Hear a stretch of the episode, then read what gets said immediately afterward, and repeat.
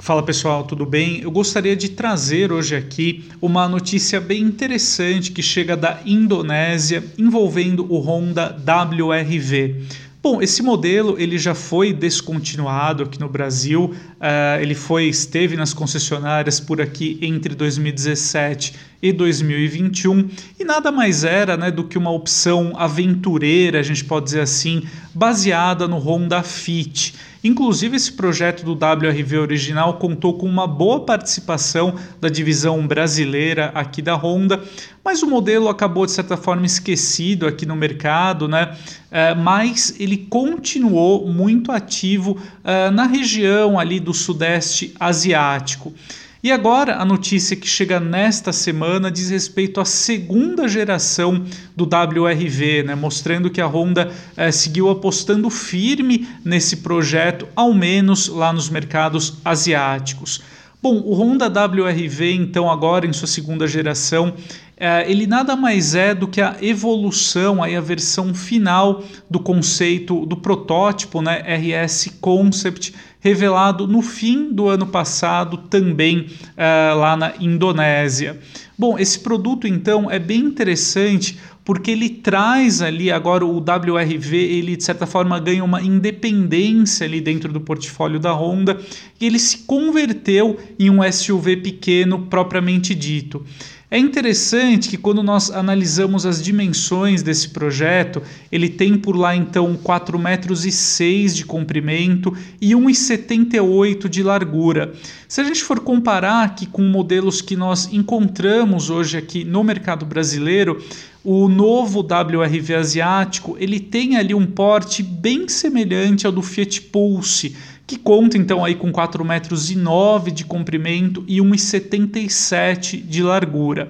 É interessante também destacar né, que a Honda, além desse visual bem mais robusto para o WRV, né, inclusive ali com 22 centímetros de altura em relação ao solo, também uma dianteira ali mais imponente, né, ele é, tem também sob o capô o mesmo motor 1.5 presente na gama City, já produzida aqui no Brasil, né, nas carrocerias hatch e sedã. Graças aí ao seu projeto atual, o novo WRV também é muito bem equipado, né, contando aí com seis airbags e um bom pacote de assistência de condução, com destaque aí para o assistente de permanência em faixa, o alerta de colisão com frenagem autônoma, o piloto automático adaptativo e o farol alto com comutação automática.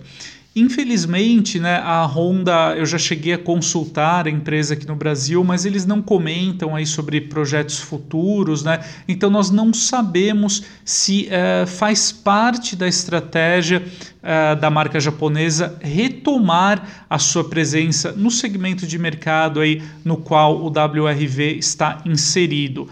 Uh, particularmente falando, eu acho difícil o modelo retornar aqui ao mercado brasileiro, uma vez que hoje nos parece muito claro que a gama de compactos ali da Honda ela ficará mesmo por conta do City Hatchback, do City Sedan e do HRV. Talvez a marca opte ali por priorizar esses modelos, até por conta da sua capacidade produtiva aqui no Brasil, de certa forma ser um pouco limitada, né? já que hoje ela produz toda a sua gama nacional em Itirapina.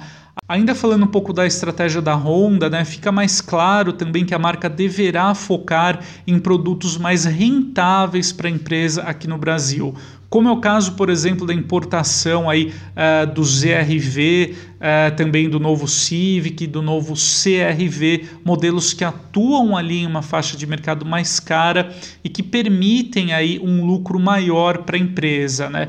Um modelo como o WRV, é, posicionado ali abaixo então do HRV, ele seria um produto de maior volume de comercialização, então a marca teria que investir na nacionalização desse modelo para atender a demanda do mercado. E não parece que isso figura aí no horizonte da Honda, pelo menos num horizonte de curto a médio prazo.